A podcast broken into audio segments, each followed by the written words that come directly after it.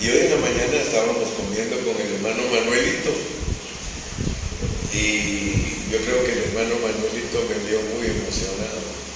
El que ganaba tortilla y tortilla. Y yo lo volteé a ver a él y él se estaba comiendo sus frijolitos con el, pedacito de carne. Pero él se estaba comiendo solo los frijolitos. Entonces le dije, hermano, fíjese que si mi esposa estuviera aquí, me hubiera dicho que me fijara en usted porque eh, usted está comiendo solo los frijolitos. Y ya me dice, sí, hermano, esto si no, comemos mucha tortilla. Y la realidad es esa, que nosotros así estamos acostumbrados a comer mucha tortilla. Cuando estaba pequeño mi mamá nos decía, no quiero que anden en la calle con hambre porque yo no quiero que la gente piense que no les doy de comer. Y nos daban tortilla. Ya saben que la perchita de tortilla, y especialmente éramos seis baloncitos, y todos los seis ahí en la mesa echando las tortillas. Pero cuando uno ya es grande ya no puede comer tortillas de esa manera, porque se sube el azúcar debido a que uno ya no tiene un metabolismo correcto. Entonces, si uno come desbalanceado, que toda la vida hemos comido desbalanceado, pero si seguimos así ya grandes, se nos desarrolla más la enfermedad. Créanme, porque yo ya voy más adelante que ustedes.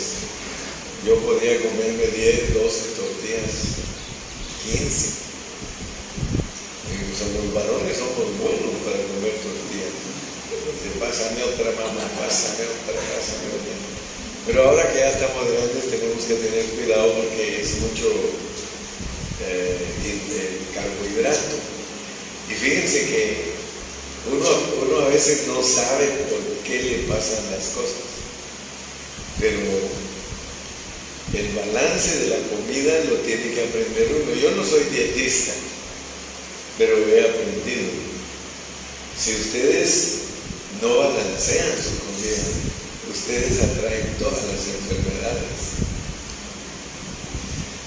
¿Por qué creen ustedes que cuando uno se come un sanguchito, tiene un pedazo de pan o un pedacito de carne y un pedacito de huevo?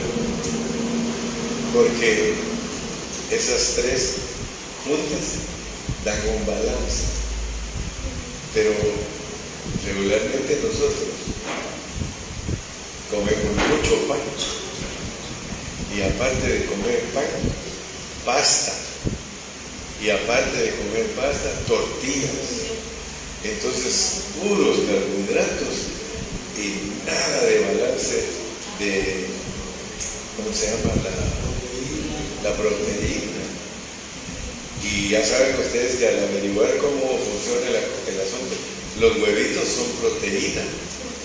Por eso si ustedes se comen un huevito, es como que se comieran un pedazo de carne. Entonces va combinadito. Mi esposa aprendió todo eso de, de cómo combinar las comidas. Y cuando uno las combina, uno mismo se sana. Pero si uno no sabe combinar, uno cree, ah, ya me llené, qué rico estuvo, tres tortillas de harina y qué bueno, qué, qué chiquita, grande. Tres, cuatro tortillas de harina y todavía cuatro de, de maíz. Y tienes espagueti y espagueti, puros, puros carbohidratos. No hubo proteína, ni, ni mantequita de la buena el aguacatito que es la buena. Y por eso es que uno se enferma. Cuando uno va al hospital, cuando ya está grande y le examinan el azúcar a uno, inmediatamente el doctor le dice, ¿sabes qué? O eres prediabético o ya estás diabético. Pero es por eso mismo, porque hemos comido desbalanceado. Por ejemplo, a mí,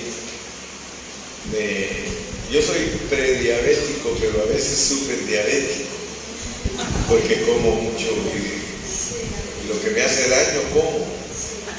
Pero fíjense que si, si me controlo con mi comida balanceada y voy al doctor y me saca sangre y me dice, te felicito, estás, eh, tu sangre está normal, eh, te has tomado tu medicina, ¿verdad? Y uno pues dice, sí, pero lo que pasa es que se ha balanceado la comida. Y con solo balancear la comida, acuérdense, siempre, siempre, siempre, por la boca se enferma uno y por la boca se sana. Por la boca se enferma uno y por la boca se sana. ¿Ustedes quieren estar bien sanos? Lean, lean cómo se combinan los tres ingredientes, porque eso es como, como el combustible. Así como vamos a la gasolinera y le echamos el gas al carro para que camine, nosotros tenemos una clase de comida de tres cosas, solo tres cosas, carbohidratos, el aceite o la mantequilla, la grasa y la proteína. Y eso los hace funcionar a ustedes y a mí perfectamente si lo comemos balanceado. Y de repente, si se dan una parrandeada y comen todo lo prohibido, la siguiente semana eviten. Y así, de todo comen y no, no se enferman. Dice la Biblia que Dios nos da 70 años y en los más robustos 80 y en los super robustos hasta 100, lo que Dios quiere. Pero si nos cuidamos, ahora hay una dieta que es espiritual y es lo mismo, porque si comemos de la Biblia cualquier cosa, nos vamos a enfermar. Entonces hay una gran responsabilidad de parte de nosotros los que enseñamos la Biblia, porque la tenemos que enseñar balanceada. Si quisiéramos aplicar el mismo principio de la comida física, podríamos decir, hermano, no les vayas a dar puro carbohidratos. Créanme que uno, si no tiene cuidado como predicador, como maestro, puede llenar a los hermanos de puros carbohidratos realmente es lo que más les gusta. dígame, dígame a quién de nosotros, especialmente los mexicanos, no nos gusta la tortilla y el pan los montes, Señor Jesús. Eso nos hace hasta soñar. Es que son ricos los bigotes, hermano. Son ricas las tortillitas. Pero bueno, balanceemos las Entonces, si comemos balanceada la palabra, yo les preguntaría a ustedes, ¿cómo creen ustedes que es comer balanceada la palabra? Es estudiarla toda, es agarrar libro por libro de la Biblia para conocer la vitamina que tiene cada libro. Amén. Y eso nos va a constituir. Ninguno tiene excusa. Ningún cristiano tiene excusa de no estudiar la palabra. Nadie puede decir, hermano, es que yo no tengo el coeficiente, no tengo el entendimiento. Esa es mentira del diablo. Con solo que sepamos leer y escribir y amemos a Dios, nosotros podemos facultarnos, podemos graduarnos, porque esta es nuestra facultad, esta es nuestra universidad. Aquí estamos en nuestra universidad. Aquí nos graduamos. Pero si alguien viene sin hambre y ni sed de justicia, ese empieza a hablar del hermano Carrillo y él empieza a llamarlo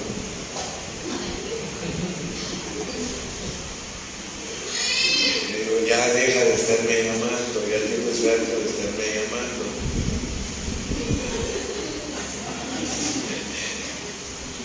Despiertos. ¿Despiertos, Axel? Despiertos, digo.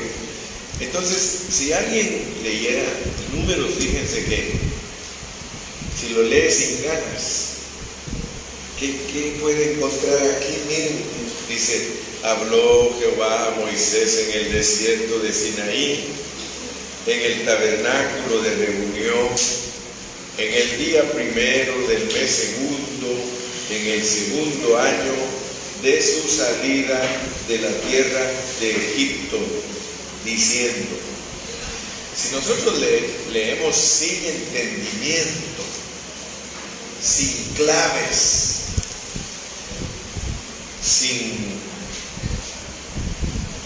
instrucción, entonces nosotros vamos a leer aquí y vamos a leer una historia, una historia de cuando Dios le habló a Moisés.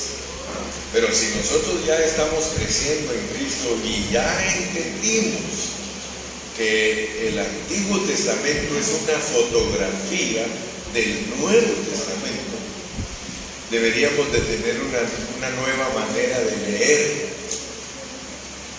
yo, así como voy a leer ahorita frente a ustedes, así leo el Antiguo Testamento. Habló Dios a Gilberto.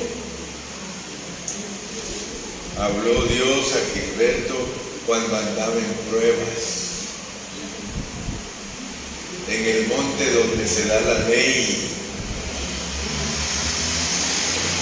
Donde está la tiendita que Dios hizo para venir a vivir con ellos.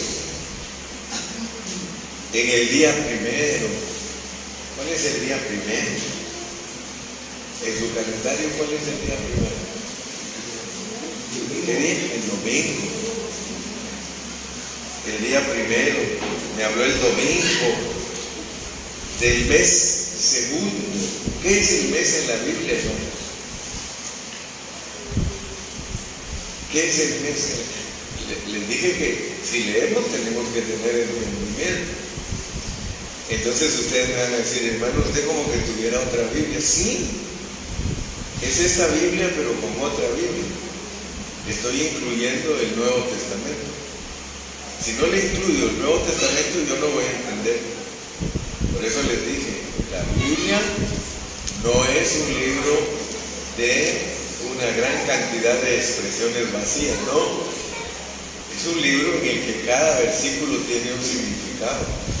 Cada versículo tiene un significado y por eso necesitamos una vida eterna para entender la Biblia. Hay hermanos que nunca se han graduado, ni se van a graduar, porque no ponen atención a la palabra. Pero al leer la palabra, Pablo oró y dijo que Dios les dé espíritu de sabiduría y de revelación. Si la leemos con un espíritu descuidado, no vamos a hallar la proteína, ni los carbohidratos, ni la grasita. El combustible no lo vamos a encontrar. Pero si leemos, entonces habló Dios a Gilberto, ahí póngale su nombre. En el desierto, en el desierto. ¿Para qué es el desierto para nosotros los cristianos? Y te acordarás que te traje por el desierto durante 40 años para probar que hay en tu corazón. El día primero es el domingo. Esto está bueno para los domingueros, ¿verdad? Para los domingueros, mire, el domingo te habló el Señor el mes segundo. ¿Se acuerdan que cuando uno empieza a estudiar día y esas todo está en la Biblia, hermano. Yo no estoy inventando nada. En la Biblia está que Dios sabe el día de las cosas, sabe la semana de las cosas, sabe el mes de las cosas, sabe el año de las cosas, ¿sí o no? Si no, no dijera que en Apocalipsis que hay unos ángeles que están preparados para el día, el mes, el año y la hora que tienen que salir. O sea que Dios todo lo tiene, pero bien cronometrado. Nada de lo que nos pasa a nosotros vayan a creer ustedes que es casualidad. Todo, todo, hasta las cosas negativas que nos pasan, Dios las sabe. Dios las sabe. Entonces, en el mes, acuérdense siempre pues, Los años son los tiempos y los meses son las sazones, sazones. No crean que estoy hablando mal, no estoy diciendo las razones, sazones, sazones. ¿Cuántos de ustedes saben que, que Dios es el Dios de las sazones? Y cuando yo les digo a ustedes que Dios es el Dios de las sazones, ¿cómo se lo tienen que imaginar? ¿Aló? ¿Cómo? Ah, eso, gracias. Ustedes sí tienen su pensamiento aquí, hermana Cecilita. Sí me gusta. Si Dios me dice a mí sazones, yo me lo tengo que imaginar como cocinero. Pues quiero que sepan que el libro de números tiene que ver lo que dice el libro de los hechos. Recuerdan que los discípulos le preguntaron al Señor, Señor, ¿cuándo restaurarás el reino a Israel? ¿Y qué les dijo? Ustedes no les Nos toca a vosotros saber las sazones. ¿Qué le estaba diciendo? Si no ponían atención, se quedaban, ¿qué diría el maestro? Les habló como cocinero, miren, cuando ya esto esté sazonadito, el reino se establece. ¿Cuántos de aquí se sienten sazones? ¿Están sazonaditos ustedes? ¿O creen que nos falta? ¿Cómo hará Dios, verdad? A ver cómo está. Ya se pasaron. Estos, estos como acuérdense pues que cuando en la Biblia, porque a nosotros nos tradujeron en nuestra Biblia la palabra sazón, que es en inglés season. Season es las estaciones. The seasons of the year son las estaciones del año. Y esas se llevan a cabo en los meses. Entonces se les hizo fácil traducir los sazones por seasons. Pero la realidad es cuando está aquello al punto. Dígalo conmigo. Dios es el Dios.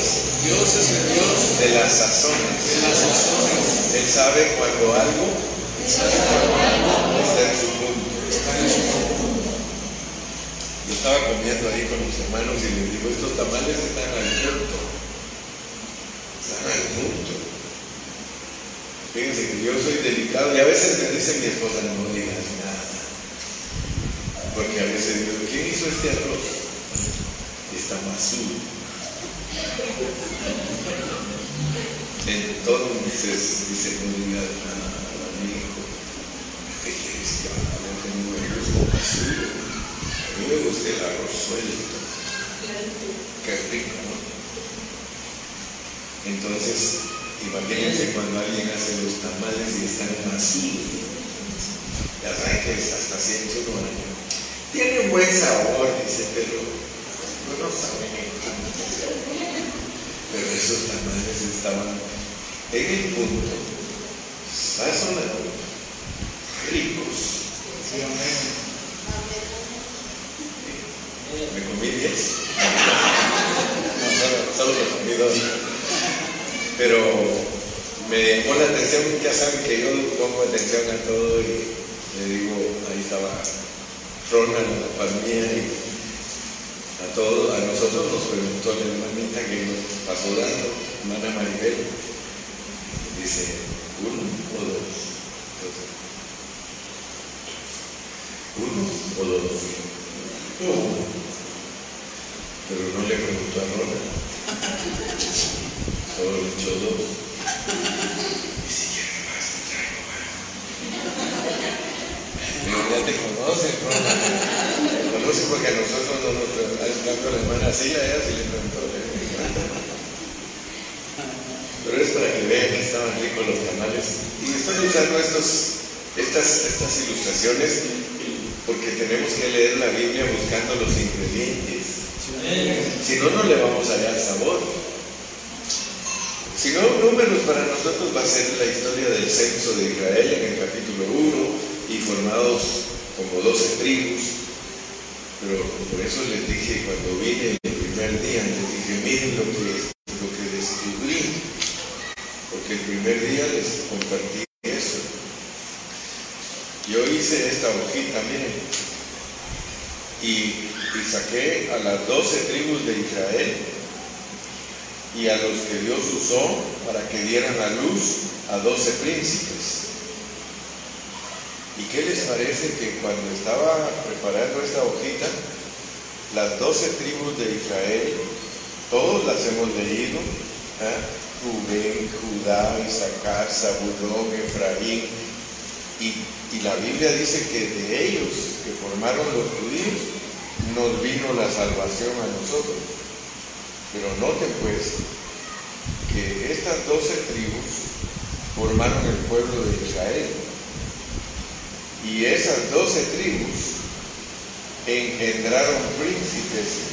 Y cuando uno lee el significado del nombre de los príncipes, se queda asustado. ¿Qué les parece que de Rubén viene Pedro? De Rubén viene Pedro, de Simeón viene Jacobo, de Judá viene Juan, de Isaacar, Natanael, de Zabulón, Eliab. ¿Y qué les parece? Todo bien arreglado. Al llegar al final de Neftalí vino un señor que se llamaba Don Judas. El hijo del malo quiere decir Aira. ¿Quién se puede imaginar que Neftalí dio a luz un hijo que tenía que dar a luz a Judas? Entonces, cuando ustedes estudian la Biblia buscando los ingredientes, ustedes se van a sorprender y se van a quedar asustados, porque la Biblia es un arreglo divino. Por eso a nosotros no nos debe de estorbar cuando alguien dice, les voy a poner un ejemplo, alguien dice, miren, eh, este hombre que está aquí, según la historia, nunca existió, porque los,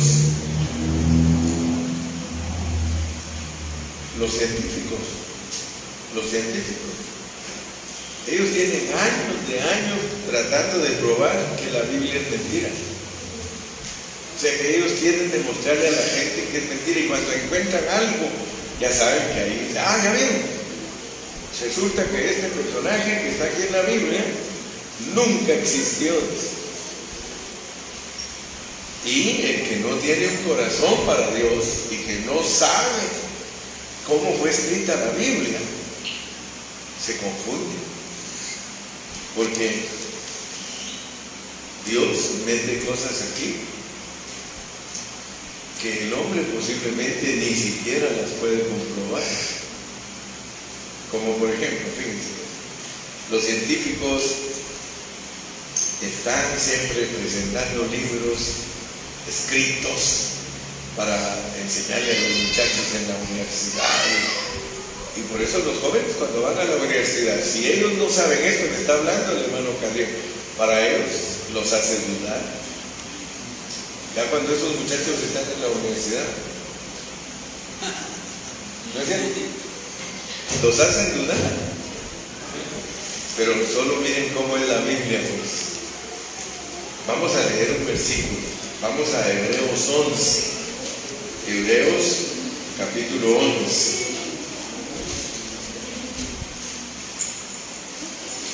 Y vamos a leer un versículo que nos ayuda a todos nosotros para entender cómo es la Biblia. Vamos a Hebreos, vamos a Hebreos. Aquí viene ya Hebreos capítulo 11. Dice pues, en el capítulo 11 y el versículo número 3. ¿Lo tienen? Por la fe entendemos haber sido constituido el universo por la palabra de Dios, de modo que lo que se ve fue hecho de lo que no se veía. Los científicos, libros y libros y libros, y todavía no convencen a la gente.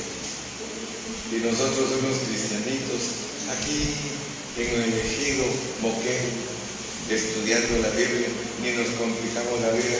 Por la fe entendemos que Dios fue el que constituyó, constituyó el universo. Y que ah, cuando Él dijo sea la luz, fue la luz. Cuando Él dijo esta, esta estrella va a estar aquí, esta aquí, esta constelación va a estar aquí, esta aquí al mar, le dice, hasta ahí tus límites, no vas salir más de ahí, solo cuando Dios te diga, ¿ok?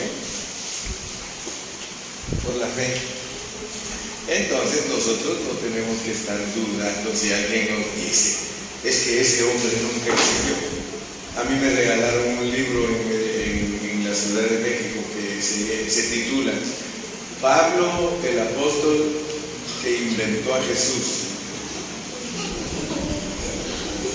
Imagínense, Pablo el apóstol que inventó a Jesús.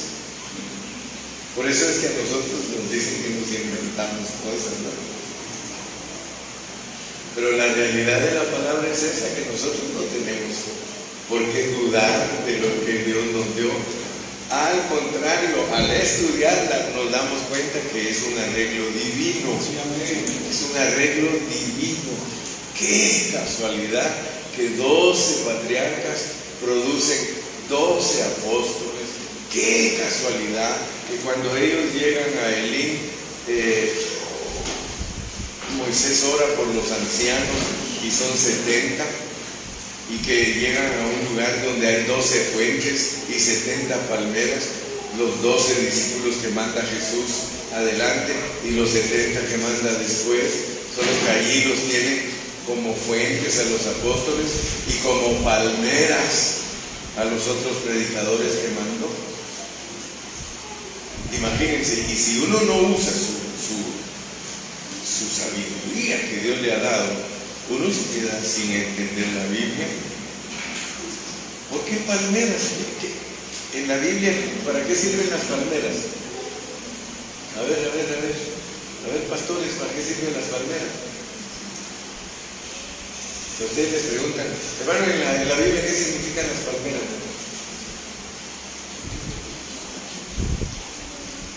¿Para qué se usan las palmeras en la Biblia?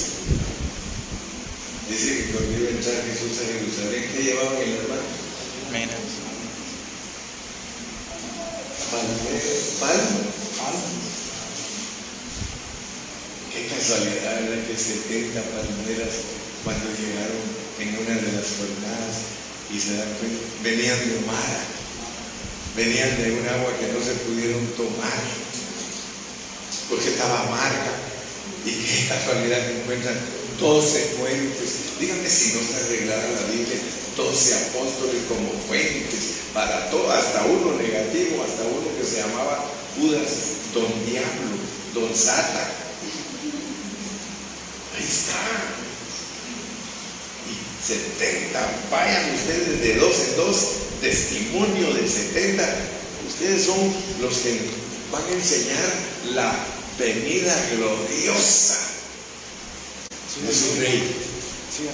Vale la pena ser palmera. Vale la pena ser palmera. Entonces ahora ya te das cuenta que no te estoy cuenteando. ¿Verdad? Porque algunos dirán, ¿será que Leonardo Caliente se está cuenteando? Habló Jehová Gilberto en el desierto, en las pruebas, donde Dios da la ley, y ahí dice para ver si se guarda. En el tabernáculo de reunión donde está Cristo, en el segundo año, en el año del testimonio, en la salida de la tierra de Egipto, en nuestra salida Saliste tú del mundo? ¿Será que no has salido? ¿Será que todavía estás en Egipto? ¿Cuántos están en Egipto? Ya salimos de ahí. Y ahora le dice, toma el censo, toma el censo. Me gustó mucho, dice la hermana Sila, dice hermano, este libro me parece a mí, dice que es muy serio, es para vencedores, dice, porque lo tienen que contar, tienen que contar con él. Yo estaba muy contento en una reunión y entró un hermanito y me dice, ¿sabes contar? Sí, no cuentes conmigo. Hermano, usted es alguien que sacaron de Egipto. Aquí está su historia. Pero, quizá usted no la ha alcanzado a ver o no le habían instruido. Estos son detalles, hermano. Miren, todos nosotros tenemos que comernos Génesis, Éxodo, Levítico, Números y Deuteronomio de esta manera. Entonces vas a saber los secretos que está ocultando Dios a través de ti. Por eso estoy loco por empezar las 42 jornadas. Pero tranquilos todavía no. Primero vamos a estudiar cómo se forma el ejército. Porque de qué nos sirve ir de jornada en jornada si no supimos cómo se formó el ejército. Ejército es para disciplina. Ejército es para vivir eh, una vida, hermano, muy seria. Muy seria. Tomad el censo de toda la congregación de los hijos de Israel por sus familias,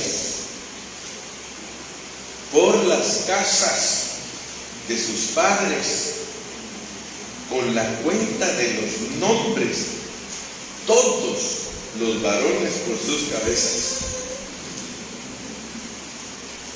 Tenemos que saber qué significa todo eso. Porque si no, cuando enseñemos lo que es la iglesia, no vamos a tener ni una pista, ni una pista. Vamos a hablar de lo que es el cuerpo de Cristo, lo que es la iglesia, pero números es un aspecto de la iglesia. ¿Recuerdan cuando estudiamos Efesios que hay siete aspectos de la iglesia? Y uno de los aspectos que está en Efesios es ejército. Está esposa, está reino, está cuerpo de Cristo, pero también está ejército. Entonces,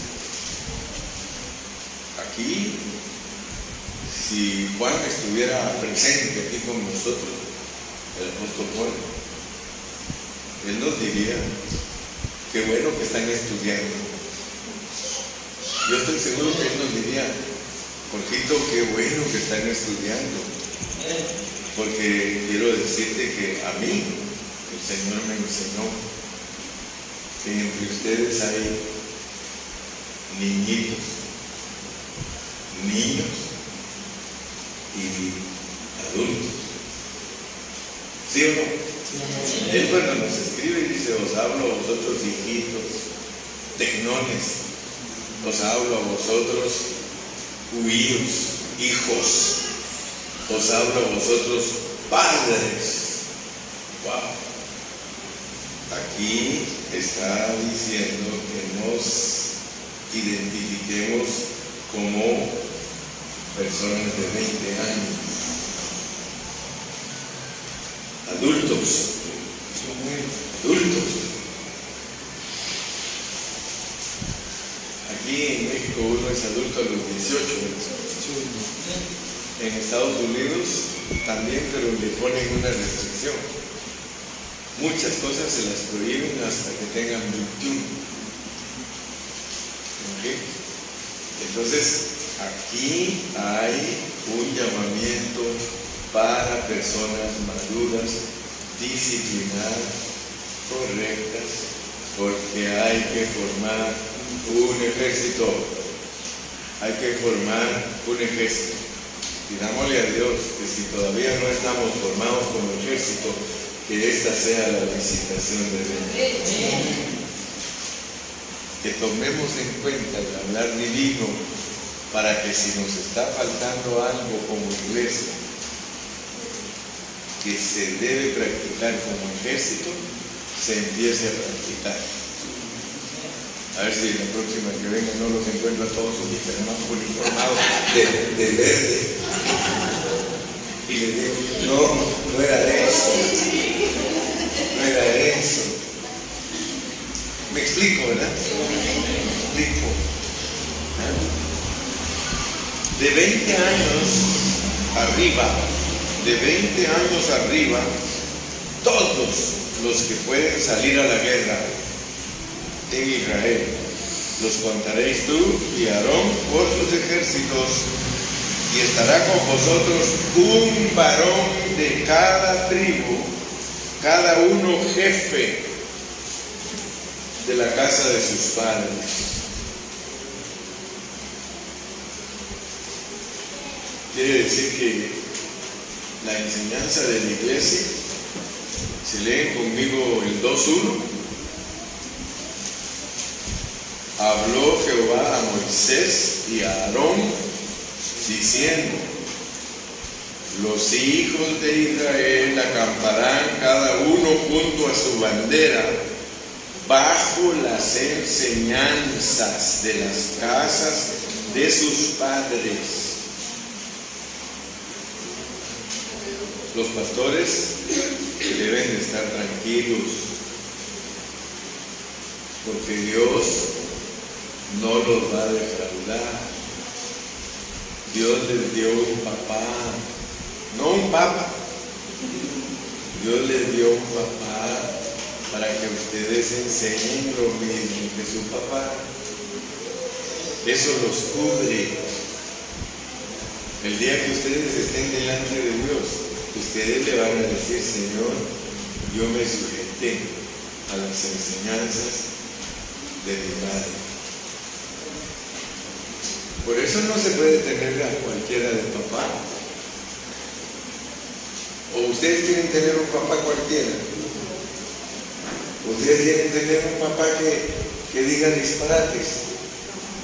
Ustedes quieren tener un papá que diga, yo prefiero ser niño. ¿Qué, pasaría si ustedes uno de estos días regresan de, de la escuela y encuentran a su papá?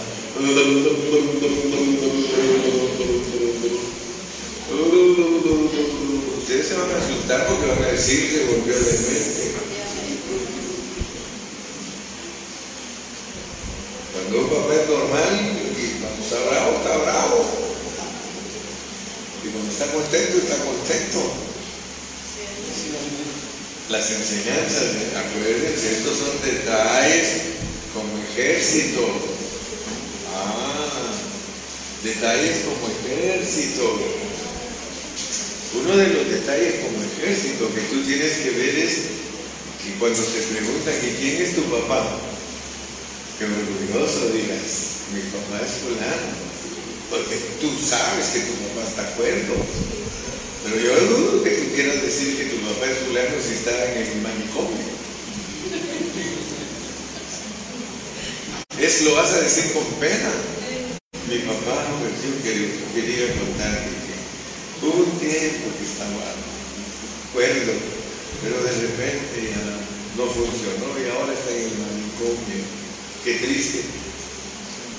Entonces, importantísimo, importantísimo, ¿qué clase de enseñanza presentas tú? ¿Qué clase de enseñanza presentas tú? Eso no está en el Nuevo Testamento, eso está en los detalles del Nuevo Testamento. Los detalles del Nuevo Testamento son el Antiguo Testamento.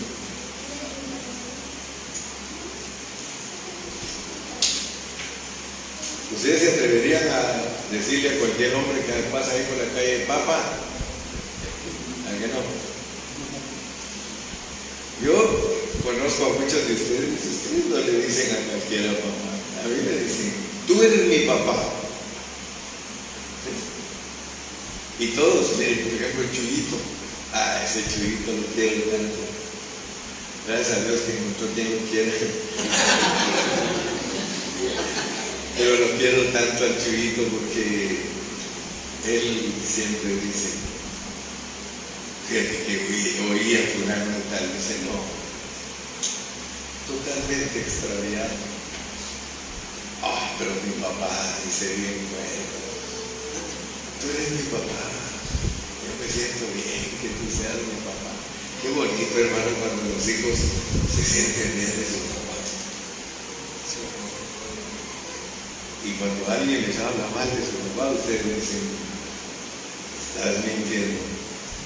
Háblenle mal de mí a Agustín, a ver cómo les va. Háblenle mal de mí a mi hermana Aurora. Van a ver que ni les van a dar de comer ni se acerquen a su casa. hermana Aurora, no hay que amar a los enemigos, sí, pero que el Señor me ayude a área no vencida. Estilo vaya, área no vencida, pastor. Había un hermanito que yo siempre lo regañaba, vaya, que eso no se tiene que hacer, porque era un poquito él enfermito de la mente. Eso no se tiene que hacer, pastor, ora por mí, área no vencida. bueno, está bien. Y entonces empezamos a leer, dice, estos son los nombres de los varones que estarán con vosotros. ¡Wow! Mira los varones que tienen que estar contigo en la iglesia, hermano, como ejército. Como ejército. Tienes que tener a Elisur. Elisur. Elisur. Mira, dice, de la tribu de Rubén a Elisur, hijo de Sedeur. Si uno no lee cuidadosamente la Biblia, uno cree que el resultado es Sedeur. No, porque está de tercero, no. Está diciendo, mire, de Simeón, perdón, de Rubén quiere un Elisur. De Rubén quiere un Elisur, que sea hijo de Sedeur. Empecemos a examinarnos nosotros, a ver en quién encajamos, en quién de esos tres encajamos. Dios quiere que seamos Elisur, pero veamos, por ejemplo, aquí nuestro abuelo se llama He aquí un hijo, eso quiere decir Rubén, he aquí un hijo. Ese es nuestro abuelo. Él tuvo muchas fallas. ¿Sí o no? Él perdió la primogenitura, pero es nuestro abuelo. Son hermanos que no se destacaron mucho en la vida cristiana, pero por ellos conocimos a Dios. Ellos produjeron a Sedeur y ese sí ya está mejor la cosa, porque ese Sedeur, ¿saben qué significa? Uno que ayuda a otro a entender. Uno que ayuda a otro a entender. No te quedes en Rubén, ni te quedes en Sedeur, porque no es eso lo que Dios está esperando de ti como ejército. Como ejército está esperando una piedra. Una piedra. Pero no la de Vicente Fernández, la que le dijo que su destino era rodar y rodar. No. Aquí estamos hablando de Pedro. Aquí estamos hablando de Pedro, Peter. Así que en la vida de la iglesia, como ejército, empieza con cristianos que producen hijos que ayudan a otros a entender para que se produzca gente transformada. Por eso cuando Cristo vio a Pedro, ya vieron que le dijo, tú no eres Cefas, tú eres Pedro. Tú eres Pedro, porque lo que dijiste, lo que dijiste, solo lo puede decir una fuente. Una fuente. Tú dijiste que yo soy la roca. Y eso que dijiste te hace que seas parte de mi edificación, porque yo voy a edificar lo que tú estás declarando.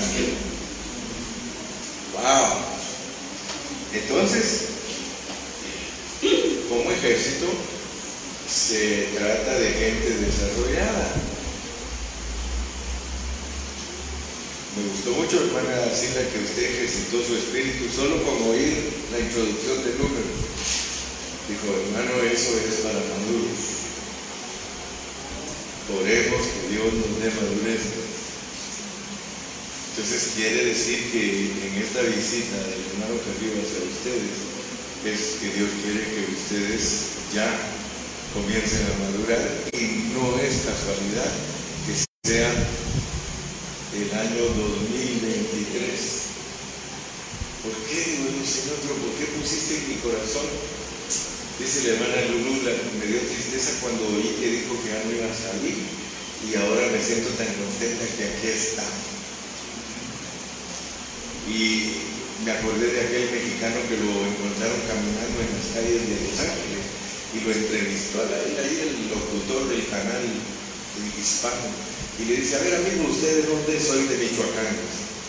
Oiga, ¿y cómo hizo para venir aquí? Le dice, mire usted, yo no sé, se me metió que me viniera, me vine y aquí estoy.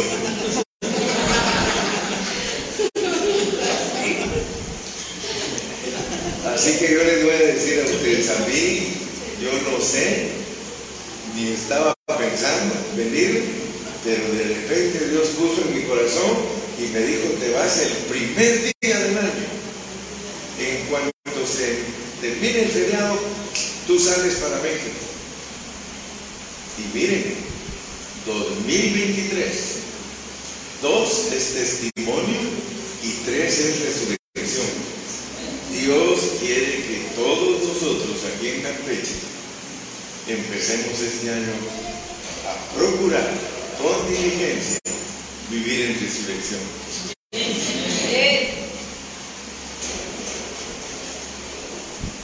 Por eso nos tiene aquí y nos tiene ocupados con este número, que, con este número, con estos números, que si no le ponemos atención no le atinamos. Bueno, ahí está la hojita con todos los nombres y todo, pues pastor, manda un ayudante a recogerla o la recoges tú. Ahí le das copia a todos, ahí están los dos, las doce tribus y los doce apóstoles y los doce príncipes que representan, cada uno de ellos representa a un apóstol. Son príncipes. Los apóstoles son príncipes. Y todo príncipe está llamado a ser rey. Todo príncipe califica para llegar a ser rey. Y nosotros dice que nos hizo reyes y sacerdotes. Entonces podríamos decir que, que ya llegamos hasta el versículo 16.